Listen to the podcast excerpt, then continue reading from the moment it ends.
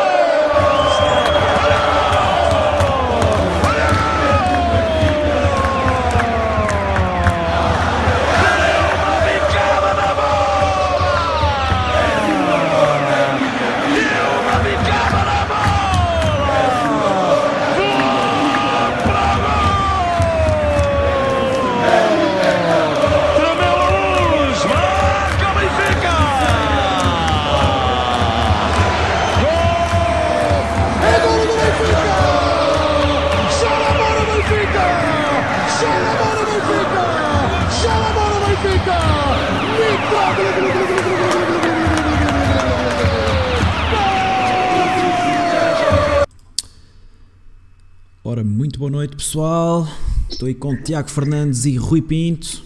Boa noite, Boa noite, pessoal. Boa noite, Bruno. Boa noite, Tiago. Uh, o que é que hoje temos aí? Um, Benfica Braga, análise da 11 jornada da Liga. 6-1 a favor do Benfica. Benfica que começou o jogo com Odi na baliza, centro da defesa Vertonga, Notamendi e Lucas. Nas laterais Grimaldo e Gilberto, meio campo com Weigl e João Mário e o tridente ofensivo com Everton, Darwin e Rafa. Pessoal, o que é que têm a dizer deste jogo? Rui. Uh, uma vitória por 6-1 é sempre uma, uma grande vitória, não é? Golear uh, sabe sempre bem. Principalmente quando vínhamos de uma semana muito complicada para o Benfica. Tínhamos vindo da ressaca de uma goleada europeia contra o Bayern. Mas acima de tudo, o tempo que mediou entre o jogo do Bayern e, o, e este jogo com o Braga houve aqui muito ruído em torno da equipa do Benfica, que havia aqui maus entendidos entre os jogadores e o, e o, treinador, ou seja, havia aqui, diria, um risco grande do jogo correr mal para, para o Benfica. Uh, felizmente nada disso se concretizou, o que também foi, acabou por ser aqui uma chapada de luva branca para muito o que se falou, não é? Que para mim não tinha aqui grande fundo de, de veracidade, mas mais ruído. Achas, achas, que, achas que foi tudo um bocado plantado? No... Acho, acho que sim, porque acho que, aquela, acho que, aquelas reações. O Otamendi não se viu absolutamente nada, ok? E aquelas questões do Lucas Veríssimo e do Gilberto muitas vezes são reações do calor do jogo, não, não me parece que Faz seja parte. nada de, exatamente de extraordinário para depois fazer daquilo horas e horas de conversa, não é? E, e, lá está, se por acaso houvesse a, a, dúvida de que a equipa não estava com o treinador, acho que esta exibição e o resultado veio demonstrar o contrário. Pronto, e o facto do, são... Ota, do Otamendi ter entrado com a braçadeira.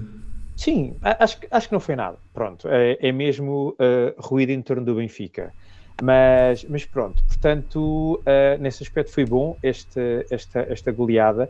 É interessante porque eu estava a comentar com uns amigos meus que os jogos com o Braga que nós fazemos ou acabam com uma derrota da nossa parte ou com uma goleada a nosso favor. É raro haver um jogo equilibrado em que a gente ganhe. Quando a gente é para ganhar, tem sido sempre grandes décima, goleadas que nós damos ao a primeira Braga. vez que marcamos é? seis golos ao Braga. É estranho, é estranho. Ou então perdemos. é assim uma coisa um bocado. Assim, o uma último, o relação último de- registro, o último registro não foi nada favorável. Né? Nos últimos cinco jogos tínhamos uma vitória e quatro derrotas. Exato, é um, é um adversário complicado, não é? Pronto, e o Braga tem vindo a crescer e acho que é sempre um, um- um resultado complicado. Por outro lado, a forma como o Braga se apresentou, eh, com uma atitude eh, bastante agressiva em termos da pressão alta que fazia na nossa saída de bola, acho que nos pôs completamente confortáveis no que é o estilo de jogo que o, que o José Jesus tem preconizado.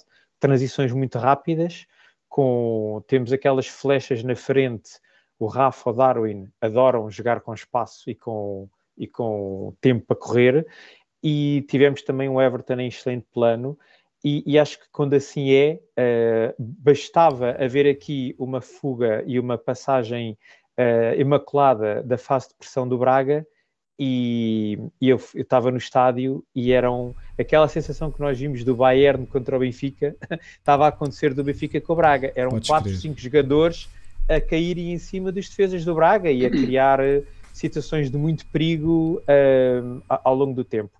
O, o início do jogo foi super bom para o Benfica, uma vez mais entramos a ganhar, basicamente.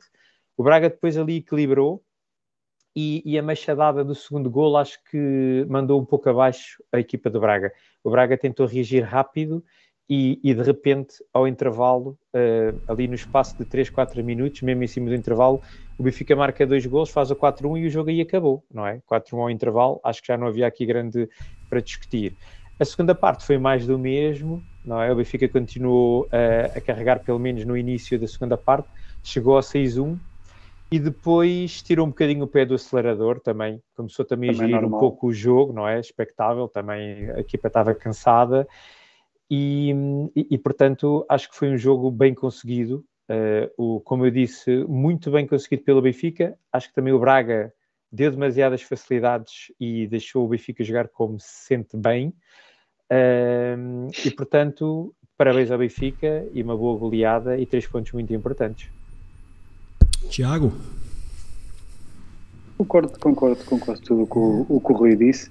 Eh, o jogo fez- fez-me lembrar muito o- aquele- aqueles primeiros minutos contra o Vitória de Guimarães no jogo da Taça da Liga. Também fizemos logo o gol, eh, depois o, o Bra- o Braga, neste caso, a querer pressionar alto, de forma muitas vezes desorganizada, e o Benfica a conseguir sair eh, facilmente e com vários jogadores a aparecerem ali em igualdade, em igualdade numérica para os jogadores do Braga.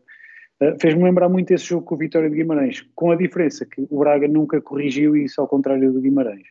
O Braga manteve ali o seu plano de jogo e nunca foi capaz de, de corrigir essa situação.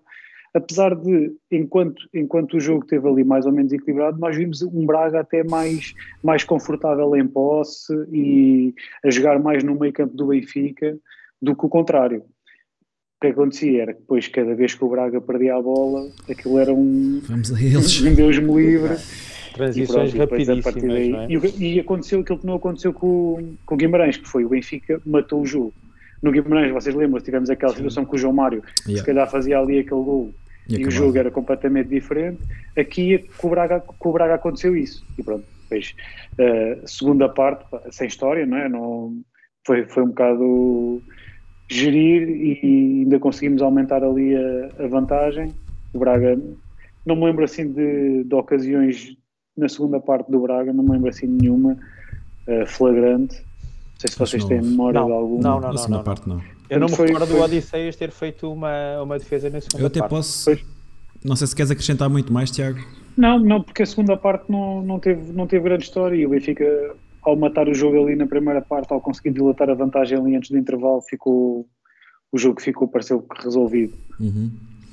Os jogadores do Braga pareceram que, pareceu-me a mim que, que já estavam, estavam derrotados quando, quando regressaram para, para a segunda. Você- vocês acham, é isso vocês acham Essa que aquilo palavra. também se, que também se falou durante a semana de, dos menos dois dias que o Braga teve de descanso por causa do jogo da Liga Europa? Vocês acham que isto teve de alguma maneira impacto no, no jogo de, de domingo? Eu acho que teve peso até pela forma como o Braga abordou o jogo de início. Uh, o Braga esticou por completo o seu 11. Uh, eu lembro-me de haver lances em que estavam os três centrais do Benfica marcados e ainda havia um quarto do jogador do Braga a fazer pressão depois no Vlaco Dimos e o Vlaco Dimos tinha sempre de despachar na frente. Pá, isso é claro que provoca um desgaste enorme. São, são menos 48 horas de descanso e se calhar eh, entre 72 e 72 mais 48, se calhar há diferença. Uh, até, até lá está, pela forma como o Braga se apresentou a tentar fazer uma pressão alta a todo o campo. Mas achas que nos tenho- primeiros 45 minutos isso era suficiente para, para se ressentir isso? Porque o intervalo chegou com 4-1 a favor do Benfica.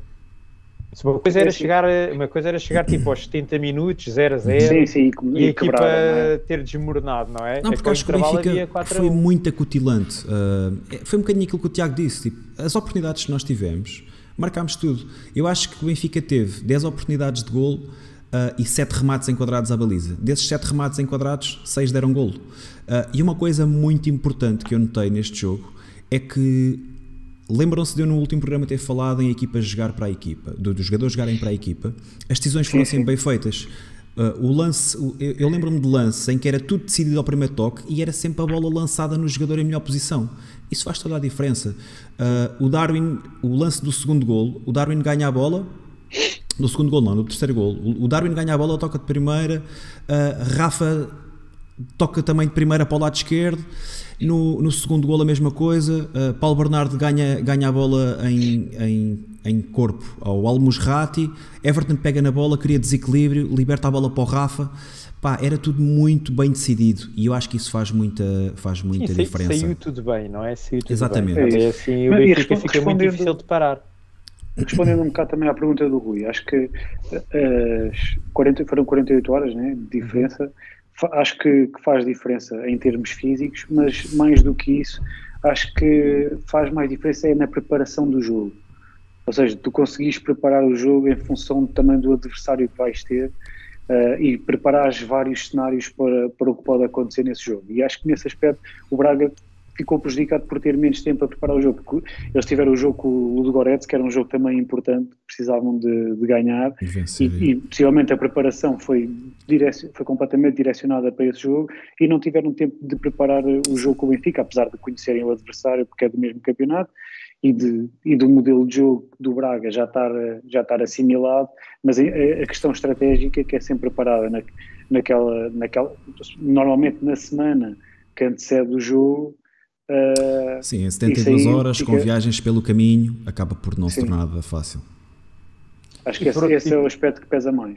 E por outro lado, aquilo que nós falámos eh, no, último, no último programa, que foi o facto também do Jesus ter feito poupanças contra o Bayern de Munique. Ele diz isso na Obviamente- conferência de imprensa. O- obvi- Diz que este jogo se começou a ganhar agora- no campo É- do é- Bayern. I- Infelizmente é verdade, não é? Porque eh, Tudo o que ele faz é ter- pensado. Ao ter poupado Há 35 não é, anos já. o Weigl, o Rafa e o, Dar o Dar- Darwin são efetivamente, principalmente o Rafa e o Darwin, estavam com uma frescura física brutal e notou-se, não é? Pronto, Pá, e, portanto, acho que na, na conjugação destas duas, destes dois fatores que a gente tem estado aqui a falar, acho que efetivamente houve aqui um, um desequilibrado da balança e pronto, e é daqueles jogos em que corre tudo bem, cada, parece que cada remate que vai à baliza é gol Sim. e pronto, e também precisávamos, não é? Pronto. Só, para mim só mesmo para sempre assim. terminar. Yeah, para mim também. Só mesmo para terminar. Uh, foi isso que o, que o Rui disse. Uh, foi uma resposta cabal numa altura em que o Benfica precisava mesmo desta vitória. Uh, é uma vitória altamente moralizadora para os sócios. Foi, foi a melhor exibição da época. Seis golos aos 60 e poucos minutos, podiam ter sido mais. Penso que a saída do Everton também, também veio acalmar ali um bocadinho as hostes. Um, eu gostava de ter visto um bocadinho mais, gostava que tivesse, tivéssemos pelo menos até aos 75, 80 que tivéssemos continuado a acelerar, mas pronto, foi o que foi. 6-1, complicado. para mim está bom.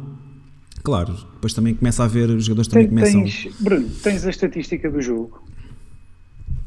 Hum, Tens a tenho. estatística do jogo aí? Posso conseguir isso já em poucos segundos. Se conseguires mostrar, porque lembro-me de estar, a ver e estarem a comentar lá na, na BTV Uhum. que o Benfica acho que tinha feito nove remates, qualquer coisa assim, eh, e estava com seis golos, e no jogo com o Portimonense tínhamos feito 21 remates e não marcámos nenhum. Uhum. Que, que é, é o espelho mesmo Sim. daquilo que, que a gente estava a dizer agora, que há estes jogos em que ba- parece que basta rematar e a bola entra. Podiam ter ficado um bocadinho mais bem distribuídos os golos, não é? e ficar aqui Dava 3-1 jeito, ao Braga, dava jeito, 3-1 ao. Portimonense, não é? E a coisa dava-se. Outra, outra estatística, enquanto o Bruno tenta aqui te- a meter isto online, aí, é, é, É, foi isso mesmo, nove remates Sim. enquadrados. Uhum. outra Pronto, eu estatística que eu 7, também- que eu também tinha tinha visto- que eram 7. era esta questão de eficácia de passe, que Uhum. neste jogo também foi brutal. 90%. eh, Muito bom, o- muito o. Benfica Muito costuma bom ter mesmo. eh, 83, 84, E mais do que isso, por aí. 72% de passe E- vertical. É, é brutal. Foi. Lá está, correu- as coisas correram muito bem e houve muita, muita decisão acertada, como tu disseste, Bruno, no momento certo. Quando a coisa. Pois, isto rola, não é? Quando os jogadores começam a sentir que as coisas estão a sair bem, também ajuda depois na tomada de decisão e no Uma pergunta, pronto. uma pergunta para vocês. Uh, quando viram o João Mário a lesionar-se, o que é que pensaram que o Jesus ia fazer? Meter o Pizzi. Também, também. A mim Pensei surpreendeu-me que- bastante Pensei que ele ia meter o Pizzi Paulo ali. Por acaso, quando, vi, quando ouvi o comentador a dizer uh, Paulo Bernardo a aquecer, fiquei naquela, ok. Ele tem que meter três a Porque aquecer. Ele meteu dois O Pizzi- jogadores. Ele o meteu Pizzi dois dois. e o Paulo Bernardo, o Pizzi e o Paulo Bernardo estavam a aquecer. Uh, Ok. Pensei mesmo que ele ia pôr o Pizzi. É, é, é assim, eu acho que o, o, o Jesus tem dado mostras de que não está a contar muito com o Pizzi, Uh, pelo menos uh, no meio campo. Quando o Pizzi tem entrado, por exemplo, com o Guimarães, jogou, como jogou já há várias épocas em que está mais à direita, não é? Pronto, ali um uh, que vai, vai descaindo para o centro, mas mais encostado à direita. Não, não tem contado muito com ele para aquela posição ali que o João Mário tem. tem A cena Rui tem é que que ele também perde muita bola ali. Uh, e tu viste isso no jogo contra o Braga, que foi. Ele até teve alguns lances uh, bons, mas depois ele, ele, se tiver que jogar um bocadinho mais recuado, uh, ele perde muita bola. Eu acho Sim, sim, mas é, é isso, é isso que eu estou a dizer. Acho que o Jesus também, pronto, está a vê-lo mais como ali uma opção para a direita, como jogou com, o- com o Bayern de Munique, não é? Eu acho que nem é do tanto que pela, pela, pela perda de bola. Acho que, não sei se lembram da, da conferência de imprensa do Jesus, já não me lembro. Em- no foi no final de um jogo, Que mas ele não diz me lembro bem. Rafa bem e. Pizzi para defender é para esquecer. Quando o Benfica perde a bola, esqueçam. Mas por E acho que é, é sim, mais sim. por aí. Mas, mas para já achei, achei injusto aquilo que ele disse. Não, não, não se compara sequer uma coisa com a outra. Em termos, O de, Rafa com o Pizzi, não é? em termos de transição defensiva e mudança de mentalidade a seguir à perda de bola, Sim, acho que não sim. tem comparação. O Rafa, É assim, nós eu lembro, o Rafa- eu O lembro Rafa este ano- muitas o Rafa este ano é dos jogadores que recuperam mais- o mais Rafa bolas. A ir atrás dos, do- Sim. dos, Sim, dos sim. adversários quase até à área. acho que o Rafa este ano Por isso é que está- acho que não fez a sentido essa mentalidade. declaração. Sim, sim. Concordo contigo, concordo contigo. Pessoal, vamos passar para ah, destaques no 11 benfiquista. Ahm, esta foi a equipa que começou, entretanto eu também tenho aqui como a equipa acabou, ok? Mas vou passar a bola ao Tiago. Tiago, quem é que foram para ti os teus destaques? Os meus destaques. eh, eu, vou, eu vou destacar o Otamendi, principalmente na, na primeira parte. Gostei muito de ver. Estava naqueles dias imperial a limpar tudo. Uhum. Eh, e depois Everton, que, que também foi dos melhores. E Rafa, não é? Seriam os meus destaques pela, pela positiva. Pela negativa, é difícil neste jogo dar algum destaque. Eu diria destaque pela negativa as lesões, as lesões que tivemos, que Ok. Principalmente uma delas que foi logo- vai logo para a época toda e que pode ser problemática para o Benfica neste momento. Pá, eu se tivesse que destacar, é, é difícil Ah, destacar. deixa-me al- só dizer, Bruno, Força. desculpa. Uh, eu, eu aqui sou, sou muitas vezes crítico. Uh, acho que o Darwin fez um bom jogo. Fez um, Sem dúvida. um bom jogo contra Pá, o boas decisões a jogar em prol da equipa. Uh, assiste no primeiro golo. um, não sei se foi no segundo ou no terceiro, mas acho que é no terceiro golo. Ele dá de primeira para o Rafa entrar eh, com espaço. Uh, boas decisões. Tipo, não se agarrou à bola, não, não quis ser ele o foco do, do, do jogo. Jogou em prol da equipa e isso faz toda a diferença. Uh, nos destaques, acho que o Weigl fez um jogão. Um, num jogo em que ganhamos 6-1 e que temos um pêndulo ali no meio campo, um, acho que recuperou bolas atrás de bolas. Uh, não me lembro de um único passo que ele tenha falhado. Gostei mesmo muito do jogo do Weigl. Depois, as duas setas, Everton e Rafa, pá, excelentes. Uh, melhor jogo que me lembro de ver com do Everton com a camisola do Benfica. Não foram muitos, não foram assim tantos bons jogos, mas a verdade é que ele fez uma diferença gigantesca. No lance do segundo golo, Paulo Bernardo ganha a bola no Almusrati, ele tira dois adversários do caminho e, e toca para o, para o Rafa. Uh, teve inúmeros lances assim, uh, a criar desequilíbrios. Gostei mesmo muito da exibição do Everton. Pá, o Rafa nada a dizer, também acho que jogou super bem. O Darwin, como o Tiago falou e bem, também já destaquei. Acho que fizeram. Os três da frente fizeram um bom jogo. O Weigl, um grande pêndulo uh, ali no meio campo. Como negativo, e numa altura em que, pá, em que ele merece todo o nosso apoio, Curiosamente, para mim, até, o pior até estava a ser o Lucas. Uh, no lance em que ele se lesiona, ele é completamente papado pelo Galeno, num lançamento de linha lateral, estava a dormir, não teve passada para aguentar uh, a rapidez do, do Galeno. Pronto, e depois teve, teve aquele lance infortuito e que, e que, que lhe custou a época. Uh, no lance do primeiro golo, é ele que sai à cobertura do, do, do, Ricardo Horta. Acho que podia ter sido, podia ter feito ali a contenção de outra maneira. Ele não se põe à frente da, não se põe entre o jogador e a baliza. Ele tenta fazer uma cobertura ali meio lateral se deu espaço ao Ricardo Horta para fazer o golo. Um, e é isto, Rui. Então, destaques. Vou começar pelo negativo e complementar basicamente o que vocês disseram. Uh, realmente a lesão do Lucas Veríssimo cria-nos aqui um, um, problema. Concordo completamente com o que tu disseste, Bruno. O Lucas Veríssimo não estava a fazer um grande jogo e, e aquele lance em que ele se lesionou foi efetivamente muito mal batido. A maneira como ele abordou o lance uh, foi negligente e pronto. E depois o resto foi futebol, não é? Acontece aqueles azares, mas que lhe impactam toda a, a restante época. Uh, depois, uh, a saída por lesão do João Mário, que uh, acabou por dar aqui espaço à, à entrada do Paulo Bernardo. E, e, eu acho que é um dos destaques que eu quero dar é que o Paulo Bernardo, porque nós no outro dia vimos o Paulo Bernardo entrou poucos minutos do fim do Bayern, do jogo com o Bayern, com um jogo já decidido, não é?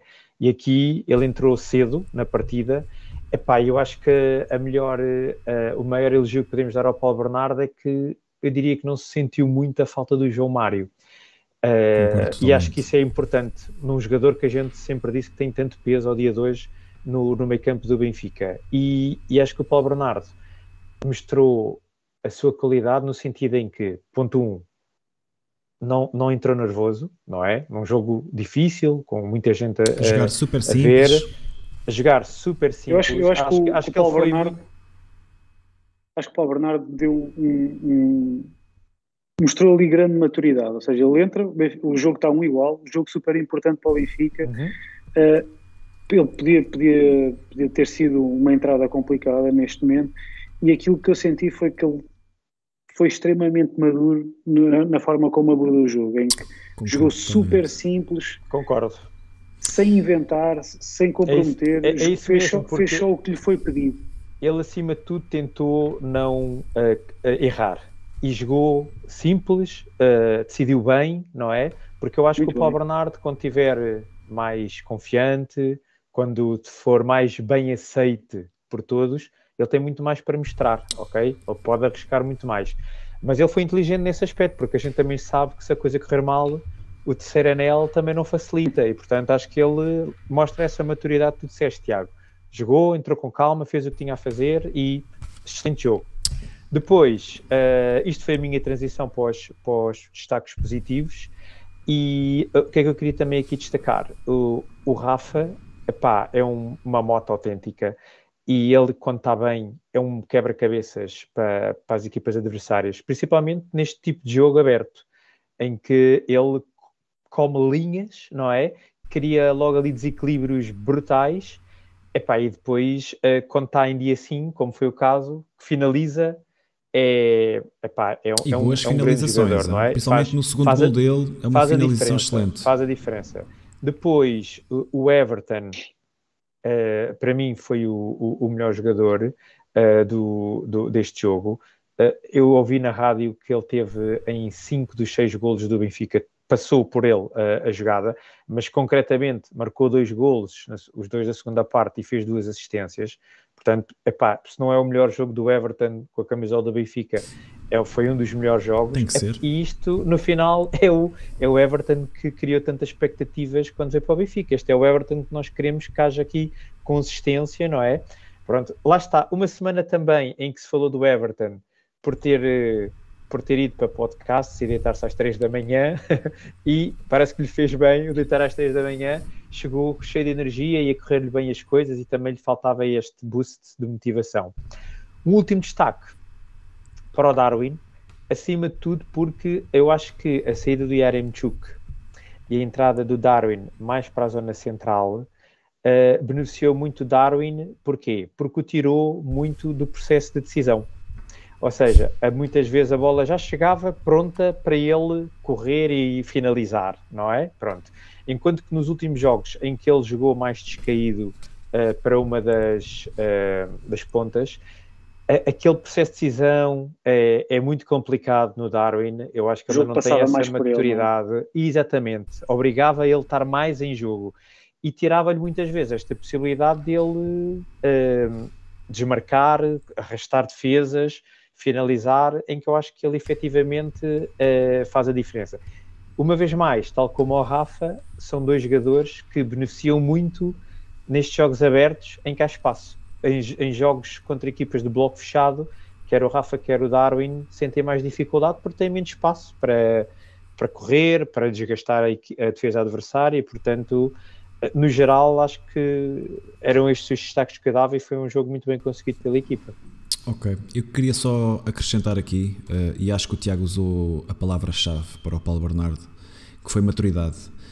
Um, Paulo Bernardo entrou cabeça fria, a querer fazer as coisas bem, a não querer resolver nada. Eu lembro-me, por exemplo, de quando o Jota era lançado, um, ao exemplo do Paulo Bernardo, sendo um, sendo um jovem e sendo lançado uh, em pleno estado da luz, o Jota queria sempre fazer tudo, queria sempre ir para cima do adversário, queria resolver, queria, queria, queria precipitava-se muito, ok? E Paulo Deixa-me só dizer uma coisa, Bruno, que eu lembro-me muitas vezes das forma, da forma e nas alturas em que o Jota também entrava, que era muitas vezes era o Benfica ou a perder ou empatado nos É verdade, últimos é minutos. A maior parte das vezes que ele Certo. entrou foi, foi nessas situações, o que é sempre mais complicado. Tiago, E certo, depois, e claro. o Paulo Bernardo também, também Mas tá- é, mas joga é numa verdade, posição concordo com o que diferente. Paulo Bernardo joga numa posição diferente, pode pensar mais o jogo, não, não, se- não, não passa pela cabeça de ninguém que tem que ser Paulo Bernardo a resolver os jogos, ao contrário daquilo que seria o Jota. Ah, mas lá está, mostrou enorme maturidade a jogar simples, a não querer fazer nada de espetacular, mas a jogar bem, a jogar em prol da equipa. E destaca ainda também ah, aquilo que a mim me parece um jogador franzino, pequenino, vi um jogador aguerrido, forte, vi um jogador a discutir bolas, pá, lá está, com o Almusrati, que é possivelmente o jogador ma- mais forte fisicamente do, do Braga, e ele a discutir bolas com, com este tipo de jogadores. Ah, gostei Aquele não é bastante. assim tão franzino. A mim, sinceramente, a mim parece-me um jogador eh, franzino, um jogador que facilmente é pushed off the ball, ok? Mas lá está, também não, tenho, Mas não tive é a o- oportunidade de não é o ver. Não concordo. Não é o Tiago Dantas. Vais aceito ver- perfeitamente, ele- aceito perfeitamente o vosso comentário. Eu estou a dizer que como eu não E- e- conhecia. E, olha, e, olha que ele, e olha que ele ganhou vários duelos. Sim, sim, sim, sim, um. sim, sim. E Ele- várias bolas, eu acho- lembro-me dele ganhar várias bolas. Sim, Mas sim, lá está, sim, como não é um jogador que eu estou habituado a ver jogar e como vejo, como vejo entrar em campo, e o João Mário, também, embora também seja um jogador aguerrido, não é um recuperador de bolas nato, gostei de ver esta, esta garra no, no, no miúdo. Pessoal, vamos Olha, passar. já agora, Força. só um último destaque rápido, Bruno, que é, e que liga com, com esta questão do Paulo Bernardo, foi que terminámos o jogo com quatro jogadores da formação do Benfica. Eh, o Gonçalo Ramos, o Paulo Bernardo, o Diogo Gonçalves e o Morato. Tudo Sim. bem que o Morato entrou, mas tem estado Sim, mas fazer já pela- dois ou três anos da equipa já, B, não é? Pronto.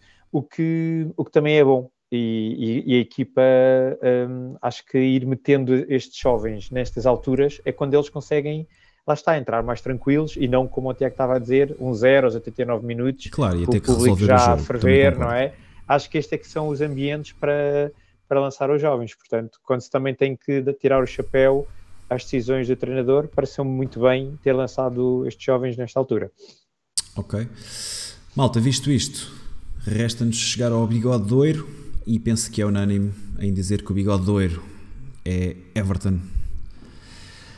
Ah, lá está, Bom, melhor ouvi- exibição ouvi- deste. ouvi mal- Há aí Super Everton. prognósticos de que pode ser esta época de Everton. Co- Corre aí um boato. Eu, eu. Temos que Eu dar só sangue, espero que temos sim. que dar sangue ao miúdo. eu só espero que sim. Só espero que isto venha para aqui a magia de Cebolinha. Se for, preciso, a gente, se for preciso, a gente convida o Everton para vir aqui ao Bigodes. Quase certeza que ele aceitava. Se fosse até às 3 da manhã, era na boa. A gente entretém. Para terminar aqui o jogo com o Braga, falar só aqui um bocadinho da prestação de Artur Soares Dias, que foi o árbitro do encontro. Ahm, posso começar eu?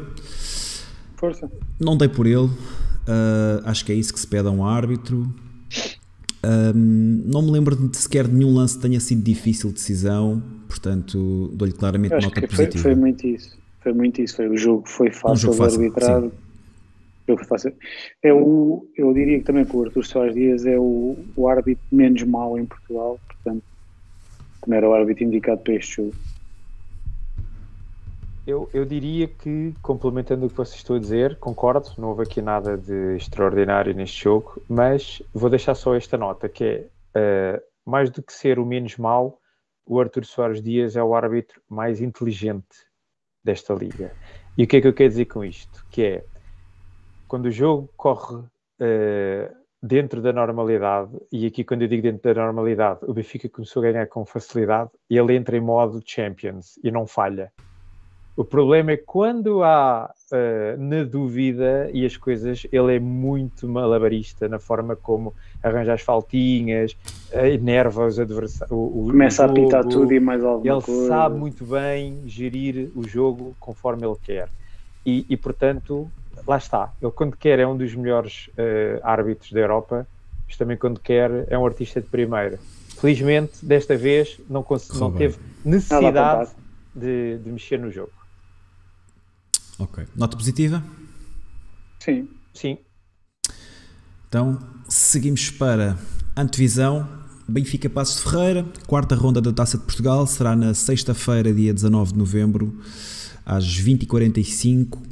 Tiago, como é que vês este Benfica Passos? Vejo um bocado na expectativa. Estou curioso para ver como é que o Benfica vai abordar este jogo. Tô- também gostava de saber como é que os jogadores vão chegar das seleções, porque acho que há vários jogadores que podem não chegar a tempo do jogo. Temos também principalmente- algum- alguns lesionados que estão em recuperar ainda. Sim, há vários lesionados, quer ver também as mexidas Darwin. que, que Jesus vai fazer na equipa, mas de qualquer forma é um jogo que o, que o Benfica tem a obrigação de ganhar, que seja qual for a equipa que, que comece de início, eh, e é mais um, mais um passo no caminho de- da reconquista da, da Taça de, de Portugal. Que é um jogo que eu espero, espero estar lá no Jamor, que é, Esperamos, esperamos os é, é dos jogos, é, é, é é dos jogos É que eu mais gosto sem dúvida. Festa da Taça, ir para lá desde as 10 da manhã, Das 10, é, 8 é e meia. aquele ambiente que se se se precisares de Vamos, arranjar um lugar. vamos- vamos ver se é no Jamor. Relembrar que as últimas duas finais não foram no Jamor. E há Uhum. quem esteja mortinho para retirar dali o, o jogo. Vamos ver. Posso-vos garantir que é no Jamor. Pronto. É, pronto. Se tens esse tipo de informações, quem Tenho somos nós? informação. É, é, como, diria, como diria um ex-comentador um ex-comentador eh, eh, televisivo e atualmente diretor desportivo do Benfica, sei de fonte segura. Exato. Estou em condições de Rui afirmar. Pedro. Estou em condições de afirmar que o jogo se vai realizar no Jamor. Rui, Benfica Passos. Bom, eh, Taça de Portugal, primeiro que tudo é fundamental eh, encarar este jogo por forma a não sermos eliminados, é daqueles jogos em que não dá para falhar. Eh, Estou alinhado com o Tiago, preocupa-me um bocado este jogo, eh, principalmente porque é o jogo antes do Barcelona. E nós já percebemos que, e bem, nesta fase agora, é o jogo do tudo ou nada para o Benfica eh, nesta, nesta fase da, da época, porque se o Benfica fizer um, bo- um bom resultado em Barcelona, quase que que é que é, garante o que é, que é para ti um bom resultado em Barcelona? é, é não perder. Se o Benfica sair de lá sem a derrota, está dependente de si, Tá. de ganhar em, eh, ao Kiev. Não está Portanto, dependente de si. Não é? Sim, ok. Eu Não eu não acredito que o Barcelona consiga eh, depois lá tirar um bom resultado em Munique, mas pronto, ok. Sim, eu Eh, concordo. mas eu, para até mim, um porque, bom resultado- até um porque bom não vejo resultado é não perder. o Bayern eh, a perder a oportunidade de poder voltar a humilhar o Barça. Ahm, Sem dúvida, sem de qualquer dúvida. maneira, não ficamos a depender Mas sim, nós. o mas eu- Se vos, dissessem, se vos dissessem que o jogo acabava empatado, assinavam já? Já, já, Assinava, é o que eu estou a dizer. Eu, eu, eu acho que eh, não podemos nos deixar embriagar por termos ganho 3-0 ao Barcelona em casa. Sim, sim. Eh, porque o Barcelona continua a ser uma equipa resultado não é que ok? tenha E atenção, e E- atenção com mudança de treinador agora, não é? Sim, sim. Uma E- lenda e- do clube. epá, e, o Bar- e o Barcelona é, É sempre o Lá Barcelona. está, é sempre Claro o que Barcelona sim. e tem, e tem como um dos grandes objetivos, obviamente, a Liga dos Campeões, não é? E portanto não vai facilitar. Também, como o Benfica vê que este é o jogo decisivo, o Barcelona também já o entendeu e portanto eu assinava já de cruz uh, o Um empate empate. em até Barcelona. porque, lá está, eu acho que a, probabilidade do Barcelona tirar um bom resultado em Munique é baixa. É baixa, ou, ou- ou pelo menos é, é- é- não é fácil para eles. E, portanto, lá está. Isto leva aqui a que treinadores, jogadores possam não estar aqui muito com a cabeça no, no jogo Acham que vai haver muita rotação, muita rotação de jogadores? Epá, acredito que sim, acredito que sim. Achas que o Meite vai Eh, voltar a vestir o manto sagrado? Epá, se há jogo em que ele pode voltar a, a- vestir é, é este, não é? Até porque lá está, não há alternativas a, não há alternativas ao Weigl atualmente, não é? Eh, portanto, mas de qualquer das maneiras, independentemente disso, de ter o jogo com o Barcelona, de ter a rotação, da cabeça poder não estar aqui a 100%, acho que eh, apesar de toda a diferença que existe para o Passo de Ferreira, eu acho que o Passo de Ferreira já não é, não tem sido o Passo de Ferreira de algumas épocas atrás, perdeu Exceto quando joga muita contra o Benfica. competitividade. Epá, não, não parece, não, Não, não, tô- a concordo com isso. Acho que perdeu Tô muita competitividade. Eh, a saída do Pepa também, eh, pronto, também causou ali algum impacto no Passos. Portanto, eh, acho que vamos acabar por ganhar com maior ou menor facilidade. Vamos acabar por ganhar. O último ponto que eu queria só para fechar isto é, e, e- e também liga com, com o último jogo, é uma vez mais estes horários ridículos, não é? 20 e 45. Agora, no último Já jogo, vamos foi falar disso. 21 e 15. Já vamos falar disso. Portanto, acho que é, é mau. É mau, para, é mau para o jogo, é mau para quem vai. Já vamos falar melhor disso. Eu não tenho muito mais a acrescentar. Hum, espero bem que, que não haja grandes invenções na gestão do 11. Uh, espero que ele ponha a jogar uh, os melhores com duas ou três trocas de jogadores, eventualmente, mas que não haja sete ou oito uh, jogadores a entrarem de início ou jogadores que não têm, não têm tido tantos minutos. Espero que o jogo seja enca- encarado de forma séria. E, e- e estou, lá está, estou curioso para ver porque vimos altamente galvanizados uh, de uma vitória ante o Braga, mas o Passo de Ferreira não vai jogar como joga o Braga e o nosso problema não é jogar em transição contra equipas abertas. O nosso problema é jogar contra blocos baixos e a ter que, que abrir o cadeado. Uh, mas pronto, não espero nada que não seja a vitória. Ok? Estamos falados? Vamos passar então. Pesadelo encarnado. Pesadelo Ui. encarnado desta O semana que é que aí vem? foi-nos trazido pelo Rui. Ah, Prepara, Tiago. quem é que é o primeiro a responder? Sou eu? Eu acho que devia ser. o Tiago. É?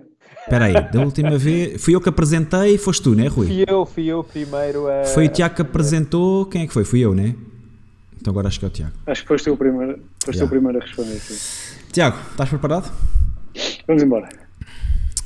Tiago, preferes chegar 10 vezes seguidas às meias finais da Champions, mas acabam com as modalidades?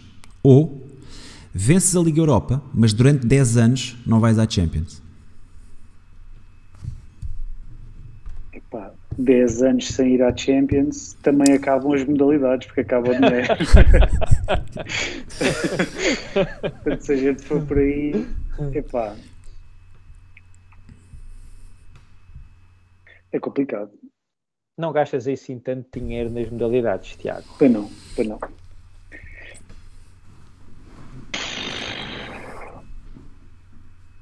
Pá, sinceramente não sei o que é que é pior, mas eu acho que vou para vencer a Liga Europa e durante 10 anos não vamos, vamos à Champions, porque também são 10 anos em que temos a oportunidade de vencer a Liga Europa novamente.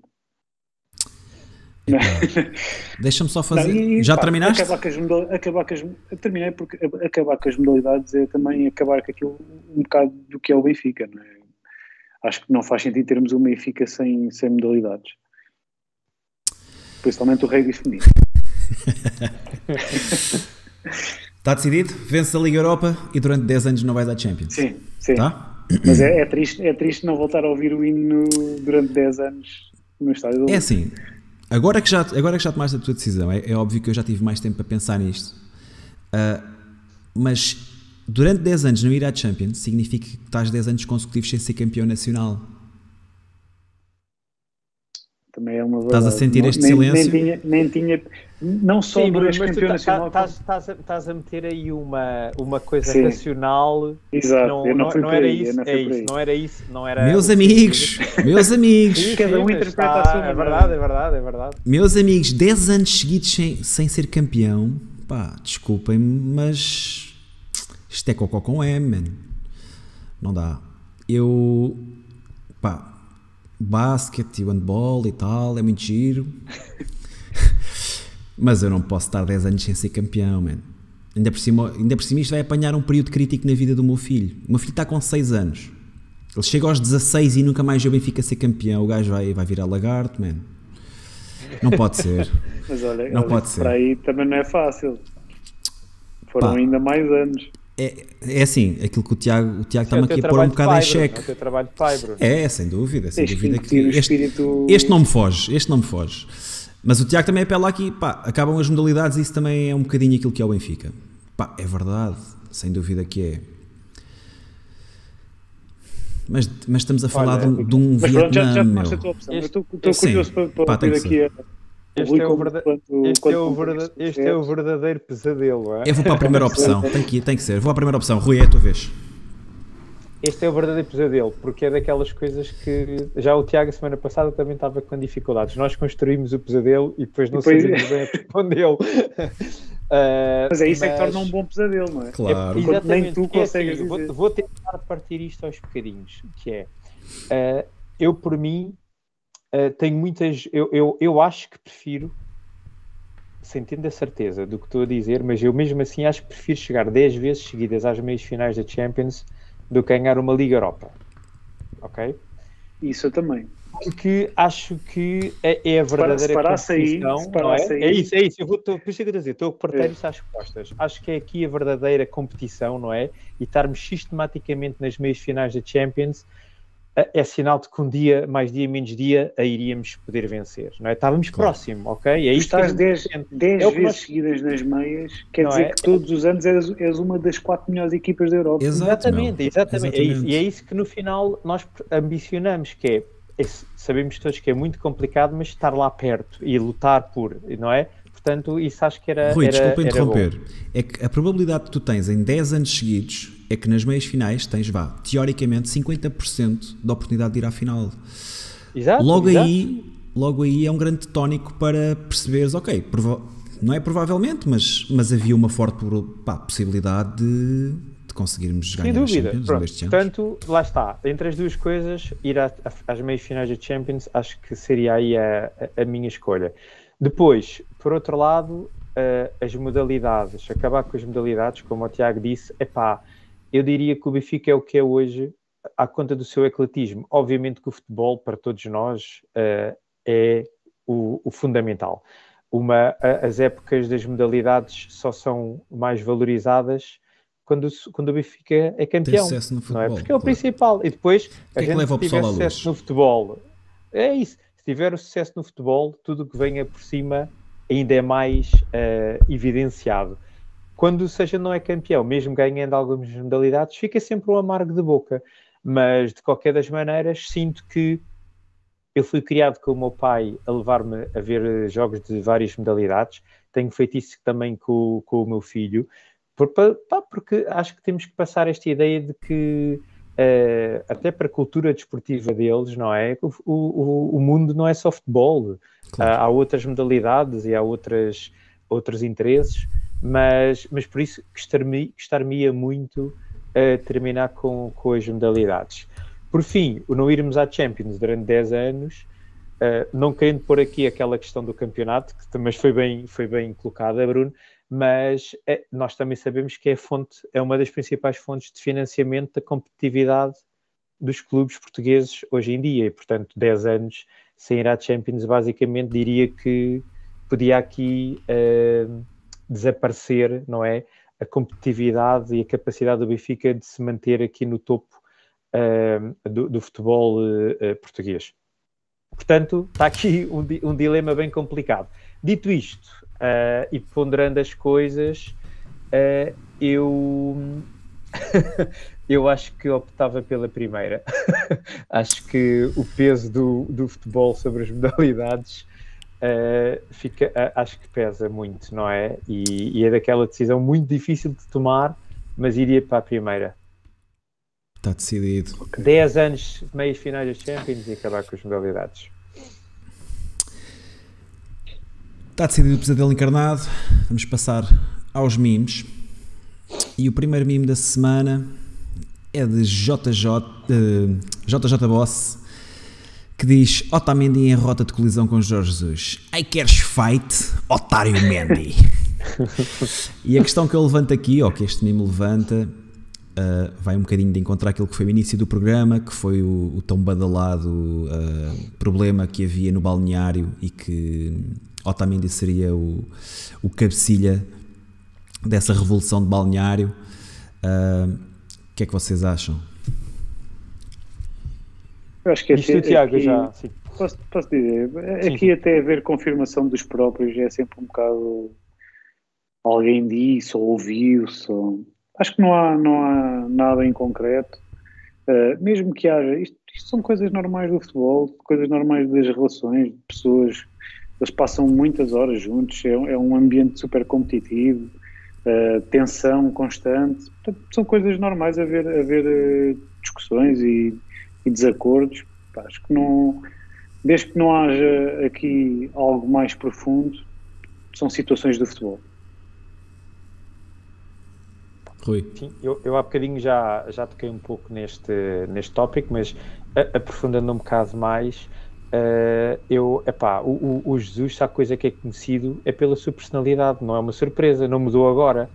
E não, acho que ainda por cima ele não chegou agora ao clube, ele já está a, a trabalhar com a maioria destes jogadores há um ano e meio e, portanto, mal ou bem, eles já, eles já o vão conhecendo. Uh, concordo com o Tiago, isto são, são ambientes competitivos e às vezes pode haver aqui alguma descarga de adrenalina, mas eu não acredito, e o Otamendi acho que é um dos jogadores que, do que a gente tem visto, às vezes até naqueles vídeos do, do dos balneários e sim, daqueles sim. do pós-jogo, é, é, realmente ele sente e é vibra e é, é, não gosta de perder, não é? E, e, e, e, o que é ótimo, não é? Uh, mostra também a fibra que ele tem, mas no final do dia é, é isso. Eu acho que isto foi, acima de tudo, um, uma tentativa de, de, estabilizar aqui um bocado o, o, o balneário do, do Benfica, uh, que, que, acho que não tem qualquer credibilidade. Ah, se nós formos a ver uh, a, a CMTV vive destas coisas, não é? Porque eles do nada conseguem pôr isto num tópico do dia, não é? E falam porque e, estão e ali horas. Uma hora.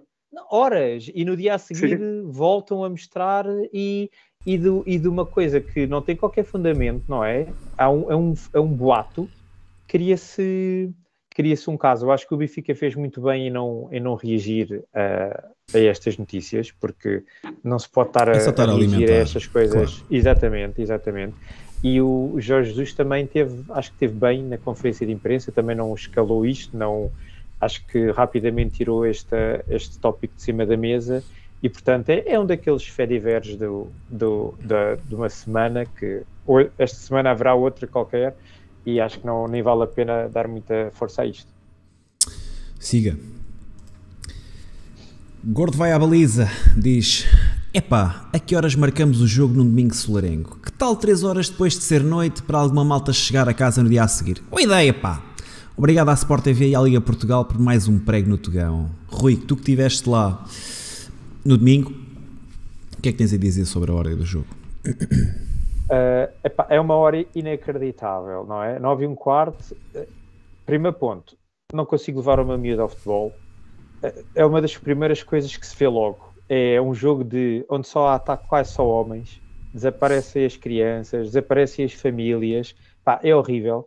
Uh, realmente nós vamos lá porque o vício é gigante. Se fosse o jogo às 10h30, se calhar estávamos lá na mesma, porque pronto, aceitamos tudo. É uma cena irracional que se fosse outra peça cultural Rui, qualquer... desculpa interromper. Nós... Há, aqui, há aqui a questão de, das tais 72 horas obrigatórias Eu acho que aqui, realização aqui do. teve um bocado a ver com os regulamentos. Uhum. Pá, tá não, sei, bem, se- mas- não sei se ainda assim mas- não valia. ma- ma- Epá, Mas é assim, é- é- este, Isto este jogo, acontece fora dessas situações. Oh, também. é isso que eu ia dizer. Este jogo específico até pode estar salvaguardado por essas regras e por essas Sim. 72 horas. A e verdade é que eu capaz, penso que se tivessem, Mas, se tivessem ah, dito ao Benfica e ao Braga para marcar o jogo um bocadinho antes, ah, de certeza que acho que o Braga, se tivessem marcado o jogo para as 7h30 ou mesmo para as 8 acho que ninguém se ia opor a isso. A, questão, a questão é que houve o Porto às 5, o Sporting às 7 Sim. e o Benfica tinha que ser às 9, porque é essa que é a prioridade, não é? Porque não, anda- não vão dar o Benfica e o Sporting, por exemplo, à mesma hora. Essa Não, que é a questão, não é? Não, mas aqui o Benfica, o Benfica é que decide a hora do jogo porque o Benfica é que tem a transmissão.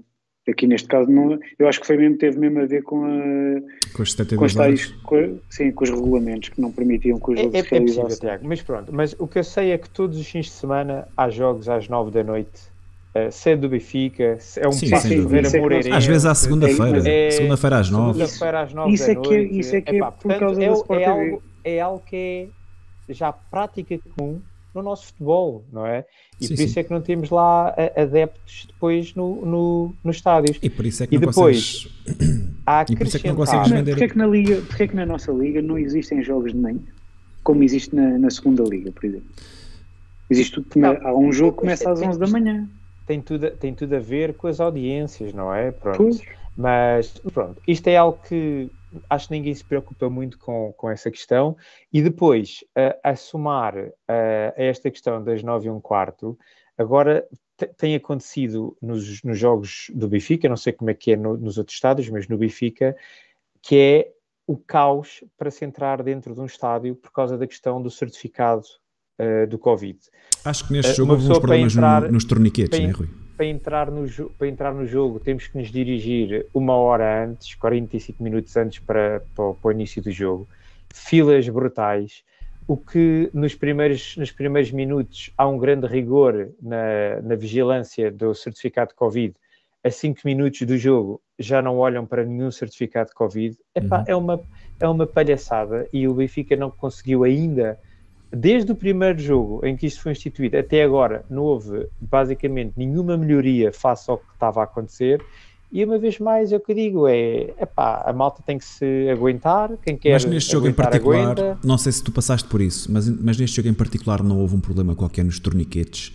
Eu ah, que deu às essas. torniquete. Ok. Não, Porque eu, eu- eu eu vi eu não- de não- pessoal a queixar-se, tenho minha- alguns amigos a queixarem-se, tiveram 40 minutos para entrar e que se deu um problema em- nos torniquetes que estavam a fazer com que atrasasse imenso as entradas. O único garrote que eu tive foi na questão do, do certificado. Pois, pelo menos, pode ter sido mais tarde. Lá está, porque eu até entrei relativamente rápido para não cedo, não é rápido cedo, para, para, para não para evitar essas Para evitar confusões esse, e cenas, não é? Yeah. E portanto, epá, é, não, cada vez acho que estico ao máximo a, a paciência dos adeptos e a forma como, como uma pessoa tem a experiência de ir a um jogo de futebol. Tiago, Epá, acho que já está tudo dito. está tudo dito? Isto é, não, eh, nós não, não sabemos vender o nosso produto, ou seja, a Liga não sabe vender o seu produto que é, que é o Campeonato Português. Sim, o interesse da Liga Quando- a vender o seu produto o é a Sport quando TV. O principal, quando o principal interessado não sabe vender o seu produto, está tudo dito, não é? Next. Rafadona. Insónias em Carvão. Fez aí uma montagenzinha. Acham que, que o Rafa, neste momento, é o Maradona do Benfica? Aquilo que já tínhamos, já tínhamos falado aqui também. É, é um bocado aquele que, que leva a equipa para a frente, ou seja, que, que em termos individuais é o que mais destaca por ser aquele que consegue criar desequilíbrios. Agora, do Rafa ao Maradona ainda vai a alguma distância. Sim, o Maradona é mais, era mais gordinho. Sim.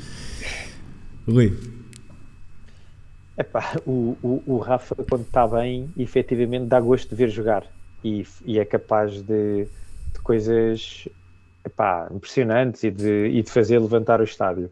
Mas, eh, e foi o caso deste jogo de domingo, o Rafa teve super bem e lá está, bom, super rápido nas transições, eh, bom a executar, se o Rafa jogasse sempre assim, já não estava no Benfica há 3 ou 4 anos. Uh, porque era efetivamente um jogador que faria a diferença, mas uh, o Rafa é muito inconsistente, não é? E, e daí manter-se por cá, ainda bem, não é? Uh, para a gente de vez em quando apanhar o, o, o bom Rafa, mas, mas, mas sim, mas este último jogo puxou muito aqui a, a, a, vibrar, não é? A puxar pelos adeptos que este Rafa Adona é o que a gente quer sempre, domingo após domingo, que, que apareça. Por último, não sei se sabem quem é que é este senhor. É um tal de Ricardinho. Sim. Que esta semana anunciou o adeus à seleção. Pá, a verdade é que Ricardinho tem uma história no Benfica, bem bonita. E queria que vocês comentassem a retirada aí do Ricardinho. O melhor jogador da história do futsal português e muitas vezes considerado o melhor do mundo e quem sabe até, até por alguns será considerado o melhor de sempre sim, no sim. futsal até o momento portanto foi uma honra uma honra que ele tenha representado o Benfica e conquistado uma Liga dos Campeões ao serviço do Benfica Rui ah, sim, o Ricardinho é uma, em pleno é uma pavilhão lenda. Atlântico o Ricardinho é uma lenda do futsal não é? e eu diria que se calhar uh, lembro-me quando era mais pequenino havia o Falcão brasileiro, mas eu acho que em termos de do que é o futsal moderno, porque na altura havia ainda muito amadorismo de alguma maneira, ainda não havia grande estabilidade no que era a modalidade. O futsal moderno, acho que o Ricardinho é pá, sempre. é o melhor de sempre, eh, na, na minha opinião. Epá, e depois teve uma coisa que extraordinária que o Tiago disse, ele ganhou teve a capacidade de conseguir ganhar uma Liga dos Campeões pelo Benfica, a única até agora, e na, na altura a primeira, ganhou várias Ligas de Campeões para Portugal, para Portugal uhum, exatamente. Ganhou Campeonato do Mundo e Campeonato da Europa pela Seleção Nacional, ou seja, ele conseguiu de alguma maneira transpor o que era a nível individual para o coletivo, coletivo. nas equipas por onde passou. Ele onde passou, as equipas onde ele esteve, teve, tiveram sempre, sempre sucesso. sucesso. Claro. E acho que isso também, também faz, faz a diferença, não é? Porque ser só bom individual e não conseguir passar isso para o coletivo também às vezes fica, fica um bocado curto. O último comentário é que eu acho extraordinário como é que um país com 10 milhões de habitantes como Portugal consegue ter um Ricardinho no futsal, um Cristiano Ronaldo no futebol, um Madger no futebol de praia, não é? Ou seja, melhores do Tudo mundo em tudo que é futebol. Epá, é, é, eu acho que é, é, brutal a capacidade que nós temos de criar eh, jogadores em com tão pouco com tão poucos habitantes, acho que é, somos mesmo um país especial aqui plantado à beira-mar. Para terminar esta questão, dizer, força. Diz, diz, Tiago. O Rui estava a falar agora no, no futsal moderno, é? e a verdade é essa, que o futsal hoje em dia tu vês e o jogo está, é extremamente tático, é extremamente intenso, é muito físico, e o Ricardinho mesmo nesta, nesta fase da modalidade fazia coisas que eram impensáveis e que e por isso, é, por isso é que era adorado por toda a gente, é porque trazia aquela magia e aquela imprevisibilidade que fazia o, o pessoal vibrar mesmo. Coisas que ele fez no campeonato, em pleno campeonato da Europa. Este, este, este campeonato do mundo agora já não, também já estava, ele teve uma lesão grave, estava, estava já noutra fase da carreira, mas no último campeonato da Europa que Portugal ganhou, as coisas que ele fazia eram coisas absurdas. Extraordinárias. Mesmo no Movistar, lembro-me de golos dele que pá, que, que, viralizavam os vídeos no YouTube, viralizavam em questões de horas. Era, eram golos mesmo à, fi, à FIFA Street. Era ridículo. Ele, quando esteve no Japão, então aquilo parecia que estava a brincar no parque. E estava mesmo.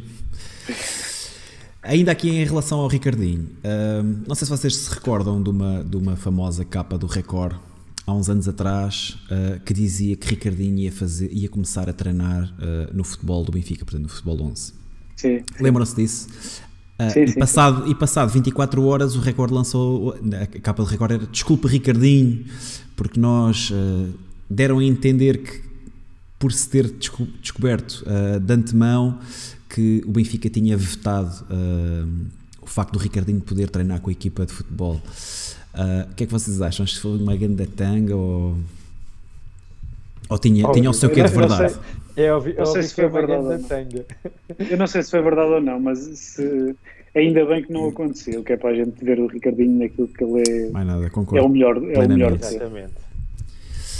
Muito bem, os mimos da semana estão terminados. Vamos passar para a atualidade do Benfica.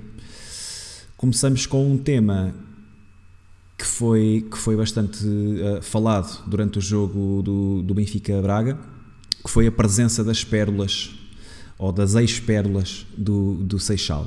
Ah, estou a falar de João Félix, Cancelo, ah, ajudem-me. Bernardo, Silva, Bernardo. Silva e Rubem Dias.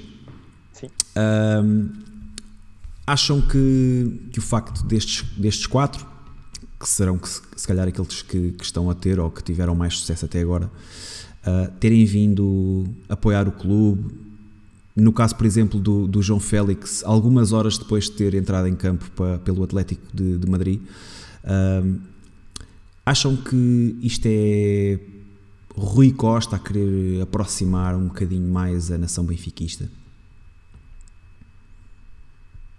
Rui, Queres comentar primeiro? Força. Posso começar eu? Uh, para, para já, eu acho que demonstra uma coisa, que é estes miúdos que crescem com a camisola do Benfica eh, são verdadeiros benfiquistas. São, ade- são, são adeptos como nós, gostam eh, genuinamente do clube. Ok? Rui, E Rui. isso Rui, desculpa interromper.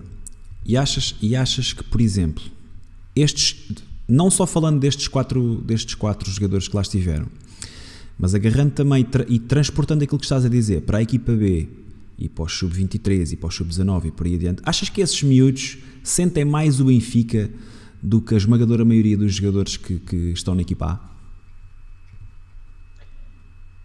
Eu, eu acho que sim, eu acho que sim, porque eles eh, cresceram, cresceram. A, a- a gente vê aqueles vídeos que acho que todos gostamos de ver, deles quase desde que os 6 anos, 7, 8 vão crescendo, não é? Até chegar a, a adultos e depois serem transferidos para o Manchester City ou para o. Eh, E isso faz com que tantos anos, tantas horas passadas no Benfica, cria aqui uma, uma, uma ligação muito forte. E, e entre um jogador da equipa B que vem de trás, não é? ou um, um qualquer jogador que chega nesse ano para, para, para a equipa principal da Benfica, é claro que eles sentem mais a, a camisola. Isso não quer dizer que tenham mais qualidade, é outros 500, ok? Ou que sejam mais Porque- profissionais. Não, Ou que seja, não é exatamente, estamos a falar, eu estava aqui a falar da ligação. da ligação com o não clube. é? Isso Uhum. concordo Pronto, E, plenamente. portanto, e, eu, e a minha visão é só deve chegar à equipa principal que efetivamente traz qualidade à série. Porque não é, não é chegar por chegar, só porque sente o clube, não é isso. Portanto, e, epá, e, e tirar o chapéu, principalmente epá, o Bernardo Silva, para mim, é uma coisa extraordinária. É, um- é uma paixão pelo Benfica. A, pinta que ele tem de chegar ao estádio, de levar o cascol. Foi o único que estava com o, o cascol do Benfica ao pescoço. Ele é não mesmo é? benfiquista. Ele é mesmo benfiquista. Se Não, reparares, não, há, não há hipótese. até não é? politicamente E- ele se manifesta. Mas Não, agora, esse- deixa, esse- agora deixa fazer foi o principal. que tu estavas a dizer, Bruno. É que eu não sei, eu, eu pelo menos que tivesse tido visibilidade, eh, estes jogadores já várias vezes aconteceu estas situações e não tenho, não me recordo deles terem ido ao estádio eh, desta maneira como foram agora. E eu quero acreditar que realmente a, a- saída do Vieira, a chegada do Rui Costa, tenha aqui também de alguma maneira trazido aqui se calhar alguma serenidade a estes jogadores. Uh, eu, eu não tenho a certeza se todos saíram de uma forma tão tranquila como às vezes parecia acontecer, porque eu acho que alguns gostariam de ter Alguns ficado mais algum tempo, não é? Exato, Sim. pronto. E acho que o tempo o obviamente Bernardo também vai, vai apagando as coisas, não é? E, e acho que foi bom, foi bom ver eles lá, uh, faz-nos sonhar, não é? Imaginar que se nós tivéssemos tido a O que capacidade teria de sido, que teria sido. eh, estes e mais alguns que ali faltavam, não é? Eh, Sim, o que é que poderia ser a, a equipa do Benfica, não é? Sabendo que também às vezes é um bocado utópico, porque o, o futebol português também vive destas vendas, obviamente, mas, mas pronto, mas é bom ver estes, estas caras eh, aqui a, a apoiar o, o, o clube do seu coração. Concordo com o Rui, eh, principalmente o Bernardo Silva, que na altura das eleições, não estas, mas na- As nas anteriores. últimas, que se tinha, tinha, tinha manifestado, tinha, não, não se tinha manifestado, tinha dado a sua opinião como benfiquista, Sim, sim. como sócio Como do sócio, Benfica, como é óbvio. como sócio do Benfica e que era livre de o fazer. E, pá, e vi, vi pessoas, vi outros adeptos e outros sócios a questionarem eh, o seu benfiquismo por, por, por se ter manifestado contra o Vieira na altura. Vieirismo Pá, isso era- implementadíssimo. Era o vieirismo, era o vieirismo implementado e pá, isso é triste. Né? Quando- quando, quando alguém questiona o benfiquismo do Bernardo Silva, que é, um, que é um, um jogador que ao longo do tempo mostrou que adora o Benfica, está sempre a falar do Benfica. Lá está, só o facto dele, Não dele se perde ter mostrado interessado Benfica. nas questões políticas, como as eleições, de falar no Claro. facto de não haver debates na Benfica TV, Mostra o seu benfiquismo. o seu Sim, sim, interesse em que o Benfica ah, Muito, seja melhor. melhor, sim. E, e, e depois é aquilo que o Rui estava a dizer, o que teria sido se o Benfica. te- E se, se há alguns casos que, que se compreende que não dá para segurar, né? o, o negócio do João Sim. Félix não, é um negócio estratosférico, não? Ruben Dias é uma coisa, há outros que não se consegue compreender tão bem, como o negócio do Bernardo Silva e do Cancelo. Não? É que o Benfica vendeu, aqueles, aquele, era aquela, aquele preço tabulado. O Bernardo 15 Silva foi meio enganado, porque, porque eu lembro-me que Luís Filipe Vieira diz que não vendemos o Bernardo Silva, nós emprestámos e não há opção de compra. Ele disse isto. E depois, e depois ele acaba mesmo por sair, mas lá está. Era no tempo do Vieira, nunca ninguém questionava nada, nunca ninguém debatia nada, nunca, nunca era apontado o dedo a quem quer que fosse. Desculpa, Tiago, Ah, continua. mas é, é bom, é, é bom- não, é, é só para terminar, é isso, é bom ver eh, que, que estes jogadores mantêm ainda uma ligação com o clube. Isto também é importante para dar referência a, a- a outros jovens que estão a jogar na, nas, nos escalões de formação, perceberem que pá, este é o caminho e que também podem, podem lá chegar e que pode ser este, pode ser este o, o futuro próximo.